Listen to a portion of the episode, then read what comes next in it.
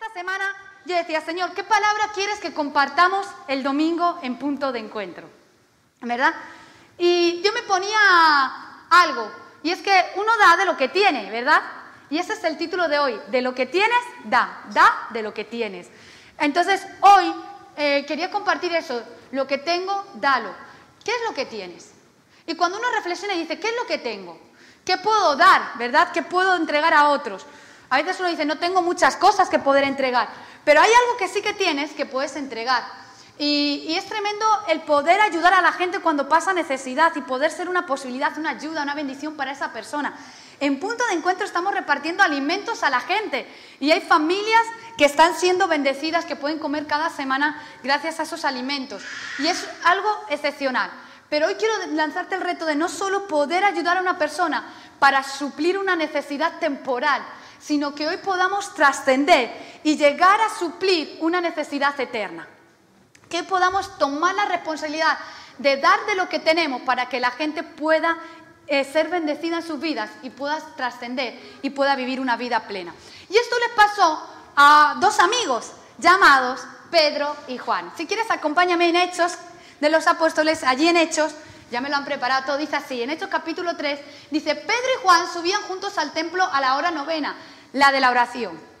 Yo creo que esta era la tipo siete y media de la mañana en punto de encuentro cuando empieza el devocional, pues a una hora así, ¿verdad? La de la oración. Dice, y era traído un hombre cojo de nacimiento. Imagínate de toda la vida estaba en esa situación.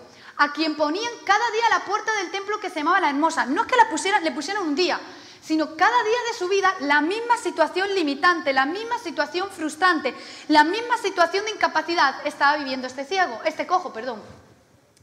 Dice, para que pidiese limosna de los que entraban en el templo. Siguiente versículo. Este cuando vio a Pedro y a Juan que iban a entrar en el templo, le rogaba que, diesen, que le diesen limosna. Pedro y Juan, fijando en él los ojos, le dijo, míranos. Le dijo, préstanos atención, ¿verdad? Entonces él les estuvo atento esperando recibir de ellos algo. Mas Pedro dijo, no tengo plata ni oro, pero lo que tengo te doy. En el nombre de Jesús, Jesucristo de Nazaret, levántate y anda. Y continúa diciendo, y tomándole por la mano derecha le levantó y al momento se le afirmaron los pies y tobillos y saltando se puso en pie y anduvo y entró con ellos en el templo, andando y saltando y alabando a Dios y todo el pueblo debió andar y alabar a Dios.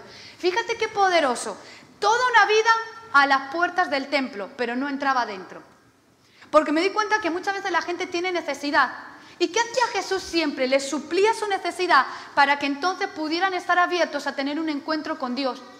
Había gente que tenía hambre y de repente hace un milagro de multiplicación de panes y peces para que comieran y pudieran seguir escuchando el mensaje y pudieran estar atentos.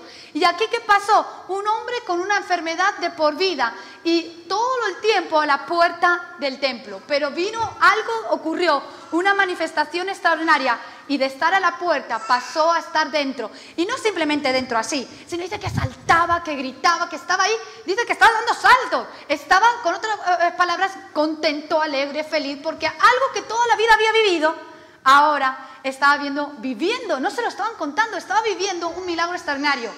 ¿Tú eres de los que te cuentan los milagros? ¿O eres de aquel que puede decir, estoy experimentando milagro? Es muy importante poder ayudar a la gente. Ahora, dice que estaba Pedro y Juan. Y Pedro y Juan, en esa situación dice, no tengo ni oro ni plata, pero lo que tengo te doy. ¿Qué pasa? Que no tenían... Muy sencillo, ellos cuentan unos capítulos antes que sí que tenían economía y bastante, pero ese día fueron al templo y no llevaban ni oro ni plata. Entonces le está diciendo, sí, yo te puedo dar Espérame, le podrían haber dicho al cojo, quédate ahí, espérame, voy a casa, voy a hacerte una cesta entera, voy a traerte economía, voy a traerte lo que necesitas, lo que me estás pidiendo. Pero me sorprende que Pedro y Juan no le dijeron eso, sino que dicen, entendieron que si le daban eh, plata y oro, ese cojo iba a seguir cojo. Hoy sí te satisfago la necesidad, hoy sí te la suplo, hoy sí la situación puntual, pero mañana vas a seguir a la puerta del templo sin entrar. ¿Y sabes qué entendieron? No tengo plata ni oro, pero lo que tengo te doy. En el nombre de Jesús, levántate y anda. ¿Por qué? Porque es el tiempo donde tenemos que entender que el poder de Dios no solo va a transformar a una persona para un momento puntual, sino que el poder de Dios transforma la vida de una persona siempre. Y eso me encanta. Piensa en ti. Has podido vivir momentos aquí. Has podido vivir en tu vida momentos aquí. O algunos por aquí.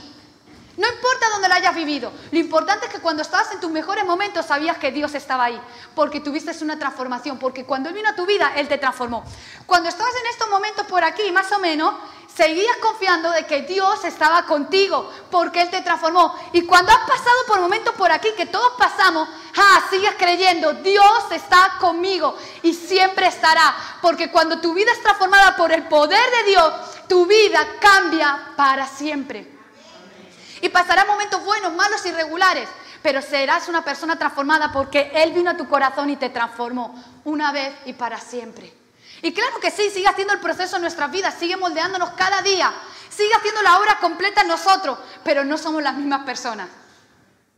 Es que no puedes mirar desde la misma perspectiva, es que tú has cambiado porque te ha hecho ser una persona plena en Él, una persona feliz, en él. Y eso es lo que hoy te quiero retar. Pedro y Juan dice que llegaron a ese momento. Y cuando llegan a ese momento y le dan a él, ¿sabes qué? Podían haberle dicho, ya está. Sé sano. Y ya está. Un milagro extraordinario. Pero acaba diciendo de que no simplemente recibió una sanidad, sino que fue salvo. ¿Por qué? Porque hay cambios externos que son tremendos que vivimos, pero Dios no quiere venir solamente a que vivas un cambio externo, Él quiere transformar de adentro hacia afuera. Quiero contarte un testimonio, lo conté la semana pasada en la reunión tercera. Como no estuviste en la reunión tercera, te lo quiero contar para que también lo viváis de primeras carnes. Tiempo atrás, eh, una persona salió a su país de nacimiento a hacer unos papeles y dice, voy a estar un tiempo en, el país, en mi país de nacimiento para gestionar los papeles. Y todo estaba bien, así que esas cosas del Espíritu Santo, como nuestro amigo el Espíritu Santo, ¿no? Eh, y me ponía en el corazón, el corazón así. ¿Verdad? escribe a esa persona. Pero si todo está bien, Señor, escribe a esa persona. Le escribe un mensaje tan sencillo como, hola, ¿cómo estás? Muy simple, ¿eh? Muy simple, hola, ¿cómo estás? En ese momento la persona intenta llamarme, no había cobertura, no podía comunicarse conmigo por WhatsApp, por Internet. Y no había manera, así que me empieza a mandar audios de voz. Y en ese momento la persona estaba quebrantada y llorando, diciendo, he recibido muy malas noticias. Y he recibido el diagnóstico de que tengo cáncer y cáncer maligno. Y en toda esa conversación me mandó el diagnóstico. O sea, yo lo leí, lo he leído en mi propia... No lo voy a enseñar, podéis hablar con la persona, luego digo quién es, pero... Y lo leí, ponía maligno. ¿Por qué me lo mandó? Para que yo hablara con la doctora y la doctora pues le aconsejara, yo hablar con una oncóloga y decirle cómo manejarlo, ¿verdad? Esta persona estaba en su país tan, tan mal que ni siquiera podía moverse de la cama. Dice, es que no tengo fuerzas para coger un avión y volverme a España. Su marido y su hijo se habían quedado en España y no podía volver. No sé qué hacer. Menos mal que tomó una buena decisión y volvió a España, ¿verdad? Y ella lo cuenta, ¿no? Lo cuenta incluso mejor que yo. Eh, dice que en ese momento estaba en un momento difícil, donde hay que entender el contexto. No es lo mismo que te digan que tienes cáncer a que tú vengas de un año 2020, de una pandemia, donde tú has tenido que vivir el COVID en tus propias carnes, donde has estado ingresada en el hospital porque tu vida pendía entre la vida y la muerte, y, de esas Dios te libró. Y ahora otra vez, Señor, así estaba esa persona. Señor, si en el 2020 me libraste de la muerte, ¿por qué ahora viene este diagnóstico? Y en ese momento, ¿sabes? yo me acuerdo que yo le dije, vamos a orar, voy a hablarlo con el equipo de intercesión. El equipo de intercesión aquí está presente, muchos me están mirando dicen, yo sé de quién es. Se pusieron a orar y a ayunar y a creer por un milagro, sin preguntar, simplemente, Señor, creemos que tú haces transformaciones externas, creemos en milagros sobrenaturales. El domingo pasado, en la tercera reunión, entra esa persona por la puerta y la veo que estaba llorando. Y digo, ¿qué te pasa? Ha habido un milagro. Y el milagro es que me han tenido que hacer pruebas. Me las volvieron a hacer aquí también en España me las repitieron en España otra vez porque no tenían claridad, no sabían qué estaba pasando. Resumiendo, lo que decían que era un cáncer maligno no hay cáncer, está sana. La tenían que operar, da quimioterapia y la han sanado. Y ella lloraba el domingo pasado y decía, es que estoy sorprendida de lo que Dios ha hecho, porque Dios hace milagros. ¿Cuántos pueden darle gracias a Dios? Porque Dios hace milagros. Dios hace milagros. Ahora, te voy a decir algo. El mejor, milagro no fue la transformación externa del cáncer. El mejor milagro fue la transformación interna de una persona donde pendía su fe. ¿Será que Dios existe y me permite pasar otra vez por una situación así? Permaneció firme y fue transformada por dentro.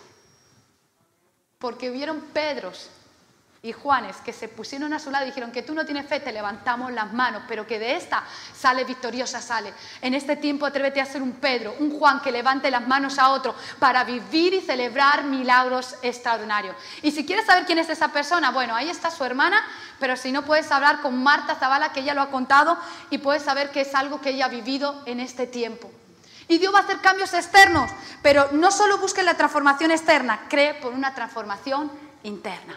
Porque lo que te va a manifestar la transformación externa es lo que tú estás viviendo por dentro. Cuando tú tienes a Dios en tu interior, cuando venga el momento difícil, tendrás victoria. Y sabes que en todo ello tu mirada estará puesta en Dios y le darás la gloria a Dios. ¿Qué pasó con Pedro y Juan? Que fíjate, Pedro y Juan iban al templo y no sería la primera vez que iban a la iglesia. Tú piensas, ¿cuánto tiempo llevas viniendo a punto de encuentro? Quizás no es la primera vez. Vienes todos los días y ellos iban a la, a la iglesia. Pero ese día algo pasó diferente. A ver, si el, cojo lleva toda la vida, seguro que Pedro y Juan lo habían visto en otras ocasiones. ¿Por qué en otras ocasiones no había sucedido el milagro y sucedió ese día? ¿Quieres saberlo o no? O te lo cuento el próximo domingo. Fíjate qué curioso. Para los que estáis en casa, fijaros qué curioso que ahí está Pedro y Juan. Todos los días lo habían visto, habían ido más veces al templo. Pero en esta ocasión ellos iban de manera diferente. Número uno, porque ellos tenían un mensaje que dar. ¿Qué mensaje estás dando tú? ¿Cuál es el mensaje que estás compartiendo? ¿Qué son las palabras que salen de tu boca? ¿Cómo llega el mensaje a la gente? Esto es como antiguamente cuando éramos pequeños. yo jugaba el teléfono escacharrado, se llamaba. ¿Verdad? Con un mensaje y al final el último no, no entendía nada. ¿Lo que estás escuchando del cielo es realmente lo que estás transmitiendo? ¿Estás afinando tu oído para escuchar las palabras que tienes que decir. Dice que, tenía, que fueron a dar un mensaje, que le dieron un mensaje. No tengo oro ni plata, pero lo que tengo te doy, levántate en el nombre de Jesús. Y en ese momento el cojo se levantó. Ahora, lo curioso es que le dice, míranos, generó un contexto, porque yo aprendí, y yo creo que más de uno aprendió. Aquí tengo unos, unos jóvenes, nos enseñan que para que haya una buena comunicación tiene que haber un emisor, un receptor, pero se tiene que dar un mensaje pero se tiene que dar en un medio adecuado, ¿verdad? Nos enseñan todo ese tipo de cosas. Ahora, estaba el, emisor, estaba el receptor, había un buen mensaje, tenía que haber un medio. ¿Y sabes qué me dio cuenta? Que ellos no esperaron a que el, contexto se diera, sino que ellos generaron el contexto. Los contextos no se esperan, los contextos se generan. Ay, no, ¿será que hago esto, que no lo hago, que hablo, que oro, que no? Genera el contexto en tu vida para vivir milagros extraordinarios. Ellos le vieron y dijeron, ¿sabes qué? Levántate y anda. No esperaron a, otra cosa. Le podían haber dado oro y plata, le podían haber suplido la necesidad, pero generaron el contexto de milagro. Hoy atrévete a creer por milagros, no solo por ti, sino que poderoso cuando crees por milagros de la gente que está a tu alrededor, de la gente que está a, a tu lado. Cree por ellos en el nombre de Jesús. Fíjate que ahí estaban. Y dice que tenían un mensaje que dar. Y ese mensaje habla de que ellos iban a comunicar algo. Ahora, lo curioso es que ese mensaje no era de ellos. El autor de ese mensaje no es ellos, sino es Dios. Por eso tú puedes ir a comunicar el mensaje cuando entiendes que tú no eres el autor, que tú simplemente eres el mensajero. Y ellos iban a comunicar ese mensaje. ¿Y por qué iban con autoridad? Porque sabían que el autor del mensaje, que es Dios, estaba ahí y les iba a respaldar. Entonces tú ya no tienes miedo ni temor a compartir el mensaje porque sabes que Dios te va a respaldar, sabes que es Él el que te ha enviado. Ahora, si tú vas a dar unas buenas nuevas, es porque hay unas malas nuevas. Vuelvo a repetírtelo. Vas a dar unas, malas, unas buenas nuevas, es porque hay unas malas nuevas. ¿Y cuáles son las malas nuevas? De repente uno enciende la televisión. Y mejor a veces apagarla de repente pandemia. No, y cuando no es pandemia, que si ahora, hoy me preguntaba una persona, ¿será que toda la vida vamos a estar con la mascarilla? ¿O es una nueva moda? ¿O qué va a pasar? ¿O se quitará pronto, verdad? Unas noticias, no, es que a mí me dicen que esto ya va a ser de por vida. Y empiezan las malas nuevas. No, es que he visto que hoy en día la tasa de divorcio ya no por la nube, ya anda más allá del, sistema solar, ya no se sabe dónde está. Es que los jóvenes ya no son ninis, ya es que no se sabe lo que pasa con ellos, incluso hay enfrentamiento entre padres e hijos todo el tiempo, ¿verdad? Y ahí es un asunto y, no, y no hablo más porque hay un contexto también bajito de jovencitos aquí. Entonces, vienen las malas nuevas, pero yo tengo una buena noticia. Y es que sí, hay unas malas nuevas, pero nosotros tenemos las buenas nuevas. Y es cuando te atreves a abrir tu boca y en medio de las malas nuevas decir, ¿sabes qué? Hay esperanza, hay solución, porque Cristo vino a la tierra, Él murió, Él resucitó y nos ha dado vida eterna. Y por eso hoy celebramos la cena del Señor, por eso hoy estamos aquí, porque hay un buen mensaje, hay unas buenas nuevas. Las malas noticias de tu vida eh, pueden cambiar porque hay un nuevo mensaje para ti. ¿Qué malas noticias han venido a tu vida? Hoy cree que Dios puede bendecirte, que Él puede prosperarte, que Él puede restaurarte, que Él puede reconciliarte, que Él puede venir a tu familia y hacerla nueva. Hoy cree en el poder sobrenatural de Dios. ¿Por qué? Porque Él quiere hacer todo eso. Más allá de todo eso, es por el amor de Dios en tu vida, que Él vino y murió, entregó su propia vida. Hay unas buenas nuevas que hoy te dan esperanza te dan esperanza en poder seguir creyendo que Él lo va a hacer. Amén. Creo que sí, apláudele. Una buena nueva.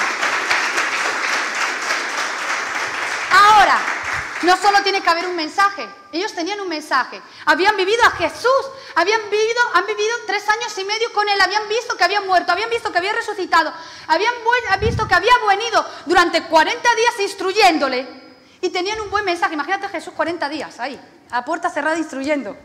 Tenían las buenas nuevas. Pero ¿sabes qué? No solo se quedaron las buenas nuevas, sino que tenían otro ingrediente. Y este me encanta, poder. Y me encanta ese versículo cuando dice, no vengo simplemente con vana palabrería, sino vengo en demostración. Ah, me encanta. ¿Por qué? Porque no se trata de que tengas 400.000 años de teología, sino que tengas 400.000 años de experiencia con Dios. Claro que sí, fórmate, sé la mejor persona instruida. Yo sabéis que siempre abogo porque nos formemos y cada día hay que seguir aprendiendo. Pero de nada sirve simplemente teoría si no tienes una relación, una experiencia, una intimidad con Dios. Todos los días ellos iban al templo. El cojo llevaba toda una vida. Entonces, ¿qué pasaba ahí? ¿Por qué ese día había sanidad y el resto no hubo? Muy sencillo, porque esto ocurre en Hechos capítulo 3, pero si vamos un poquito antes, unos capítulos antes, ¿de dónde venían los apóstoles? Los apóstoles venían de vivir una experiencia sobrenatural, donde de repente se unieron, ¡ja! ¡Se unieron! Y vino el Espíritu Santo sobre su vida. Y recibieron poder. ¿Para qué es el poder? Para ser testigos. dice que recibieron poder. Y empezaron a hablar lenguas como de fuego y empezaron a vivir algo sobrenatural. En ese momento ellos podían ir al cojo y decírselo porque habían tenido un encuentro con Jesús, porque habían sido empoderados con el Espíritu Santo y porque no iban solos. Dice que al principio dice Pedro y Juan. Ese I es el nexo de oraciones coordinadas.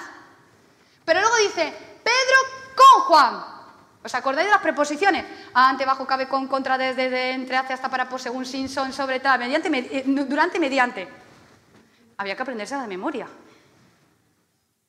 ¿Qué diferencia entre un nexo de una oración coordinada a una preposición con? Muy sencillo. Aquí están Pedro y Juan, pero de repente el Espíritu Santo vino y los unió. Porque a veces queremos unir por la fuerza y te digo algo, la mejor unidad es cuando es del Espíritu. Y el Espíritu Santo desciende y nos une. Y en ese momento ya no era Pedro ni era Juan, era Dios en ellos. Es cuando de repente no es uno ni es otro, es la iglesia de Cristo haciendo lo que tiene que hacer. Y va a las calles, va a los lugares y va a decir, sí, vamos a ayudar a la gente, pero hoy no simplemente queremos saciar una necesidad, sino que su vida sea transformada por completo. Porque ayudar a alguien y que se quede en el mismo lugar en que se encuentra hace ineficiente la ayuda. Nosotros, la clave para que esa ayuda no sea ineficiente es el poder de Dios. Cuando Dios está en el ingrediente, cuando Dios hace la obra, sabes que al final habrá victoria. Así que atrévete a vivir el poder sobrenatural de Dios en tu vida. Dice que en ese momento ellos le hablaron porque habían vivido a Dios, porque habían vivido lo que tú tienes es lo que puedes dar. De lo que tengo, te doy. De esas experiencias en intimidad, de ese encuentro con Dios, es lo que vas a poder entregar.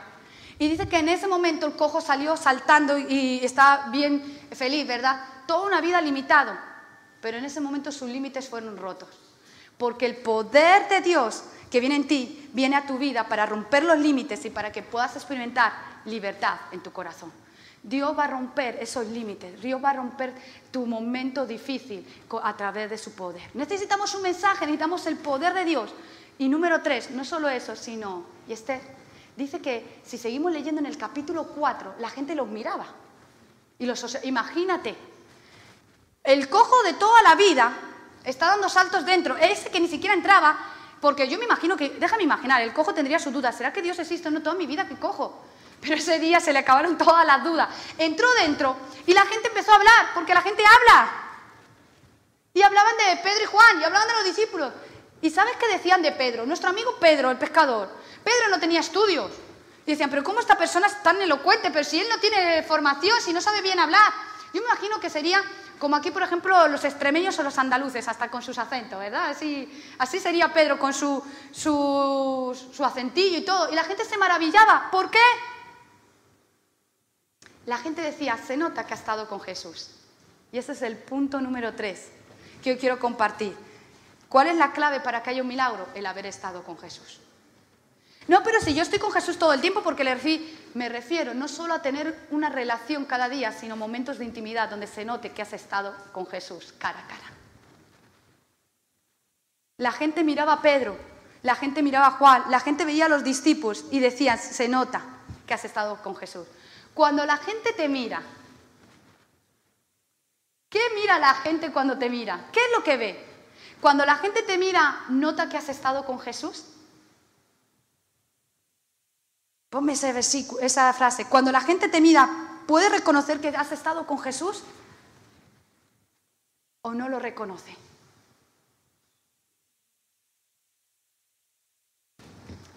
¿Sabes qué? A la gente hay varias cosas que le cuesta. A la gente le cuesta leer la Biblia y orar. Estamos leyendo a las siete y media la palabra de Dios y la gente es como, bueno, es una dinámica, lo hacemos por Zoom y ya se han metido y ya leen. Y a la gente le cuesta orar diariamente. ¿A cuánto le cuesta orar? Nadie me señalando a nadie. Pero ¿sabes qué? Tengo una muy buena noticia. No solamente queremos que ores, sino que podamos, queremos acompañarte en la oración, que no estés solo orando que puedas manifestar el poder del acuerdo como Pedro y Juan. Y hemos habilitado desde punto de encuentro con todo el equipo de intercesión. Ponme ese cartel, Joana, si lo puedes poner también para que lo vean la gente de internet. Hemos habilitado unas salas de oración. No son salas simplemente para orar por ti, son salas donde tú puedes orar, donde el poder de Dios se va a manifestar en tu vida. Y tenemos estas salas los lunes a las cuatro y media de la tarde. ¿Para qué? Para que tú puedas conectarte por la tarde si trabajas por la mañana. Los martes. No es que yo salgo un poquito más tarde, a las ocho y media de la noche. No es que yo trabajo de tarde. Bueno, los miércoles te esperamos a las once. No es que me viene mejor los jueves por las ocho. Perfecta. No, yo es que trabajo y, y solo me dejan un poquito los viernes. A las ocho y media te esperamos los viernes. Queremos orar juntos. Ya no es orar por ti, sino que oremos juntos, como Pedro y Juan, creyendo que no es una persona, porque sabes que hay gente que piensa, no, son unos pocos los que pueden compartir, son unos pocos los que pueden orar. No es una élite, es la iglesia de Cristo, orando porque los milagros de Dios se desaten sobre la gente, porque la gente pueda conocer el verdadero amor de Dios en sus vidas. Y hoy quiero anunciarte y quiero agendarte a esos días. Muchos buscan elocuencia, pero nada como el reflejo de tu experiencia con Dios. A la gente no les des elocuencia, dale tu experiencia con Dios. ¿Qué estás mostrando de Jesús? Ahí donde estás, iglesia, quiero pedirte que puedas ponerte de pie por unos instantes. Algunos están haciendo fotos ahí. Intento apartarme un poquito de la pantalla. Y que puedas ponerte de pie, porque hoy es un buen día donde podemos hacernos esa pregunta. La gente cuando nos mira, ¿nota que hemos estado con Jesús? Porque se nota cuando hemos estado o no con Jesús. O si no, de repente ese día que saca las garras, ¿verdad? Y todo te molesta y todo. Y los niños. Se nota. En cambio, ese día que tú has estado con Jesús, las cosas son diferentes. Uno como que está con paz. Uno como que hasta le sale de amor. Se nos nota. Uno como que se pone en el lugar del otro. Uno como que tiene compasión y misericordia. Y de repente se atreve a orar por un cojo y el cojo sana. ¿Por qué? Porque has estado con Jesús. Que la gente cuando te mire note que has estado con Jesús. Quizás tú eres como Pedro y Juan que necesitan trabajar en equipo, o quizás eres como ese cojo que está ilimitado, pero hoy vengo a decirte que la transformación te saca del estancamiento. Y Dios viene para transformarte. Venimos de 21 días de ayuno y oración.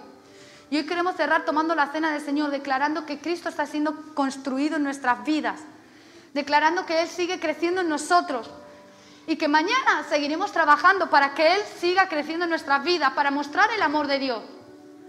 Pero también sabiendo que algo hay en nuestro interior y que podremos decir, de lo que tengo, te doy. Claro que sí, ayuda al necesitado, suple necesidades, pero trasciende más de eso y ayuda en el ambiente espiritual. Que puedan vivir vidas plenas y felices. Y te digo un secreto, la clave, la clave es Dios. El otro día, en una clase, un coach le preguntaba, ¿y cómo hacer con una persona cuando de repente te dice, no sé, no sé, no sé, y le pregunta si no sé, no sé, y no sale de ahí? Yo escribí a esa persona en privado y le digo, ¿sabes lo que yo haría? ¿Te cuento lo que yo haría? Yo digo, yo ahí dejaría manifestarse los dones del Espíritu Santo. Y en ese momento diría, Espíritu Santo, sí, a lo mejor es algo laboral, trabajo, pero yo en todo lo que hago soy integral con Dios. Y Dios va a estar parte de mí. Y yo le diría, Señor, muéstrame. Y yo creo que ahí se manifestaría profecía, discernimiento y todo, y ahí ayudaremos a la persona.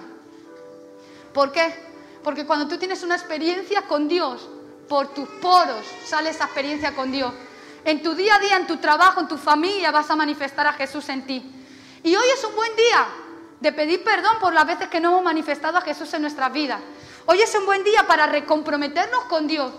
Ay, no, es que si tú supieras, ay, si tú supieras, Esmeralda, todas las que, las, que, las que he hecho esta semana. Yo no tengo que saberlo, que lo sepa Dios y que tú puedas decirle, Señor, ah, dame una oportunidad. Te digo algo, Dios te la da para que hoy puedas tener un encuentro sobrenatural con Él y salgas de hoy aquí empoderado con Él y que puedas transformar tu ciudad, Europa, España y cada nación de la tierra con el amor de Dios y que seamos una respuesta. Sé un mensajero de buenas noticias, lleno del poder de Dios que refleje que has estado con Jesús. Amén. Ahí donde estás, cierra tus ojos por unos instantes. Espíritu Santo, gracias. Gracias por punto de encuentro. Gracias por cada persona que está en este lugar. Gracias Espíritu Santo por el privilegio de conocerte, experimentarte. Que tu amor se derrame cada día. Hoy creemos, como Pedro y Juan, llenos de imperfecciones, Señor. somos vasos imperfectos, pero con un mensaje perfecto. Y que ese mensaje llegue a cada persona. Que ese mensaje transforme vida. Que ese mensaje, Señor, vaya a cada rincón de la tierra. Y hoy estamos comprometidos, comprometidos a pasar más tiempo contigo y que la gente al mirarnos pueda ver a Jesús en nuestras vidas. Ahí donde estás, te animo a que puedas decirle al Señor, Señor, quiero más de ti, quiero más de ti, te amo Dios, más y más, díselo, permaneceré. Ostrar